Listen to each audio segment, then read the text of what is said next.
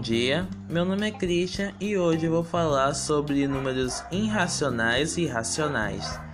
Os números racionais são os números que podem ser apresentados por uma fração, enquanto irracionais é totalmente o contrário, eles não podem ser apresentados por uma fração, pois eles não podem ser a mesma coisa ao mesmo tempo mas assim mesmo eles têm algo em comum.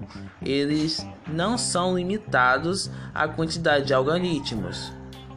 Os números irracionais são formados por uma sequência que é totalmente aleatória, pois quando nós vamos lá, ali tem 0,3,6, e assim vai mudando a cada minuto. Não é que nem uma conta racional, pois uma conta racional ela segue um padrão, uma sequência que se repete várias vezes, como por exemplo 0,3,3,3,3 e por aí por diante.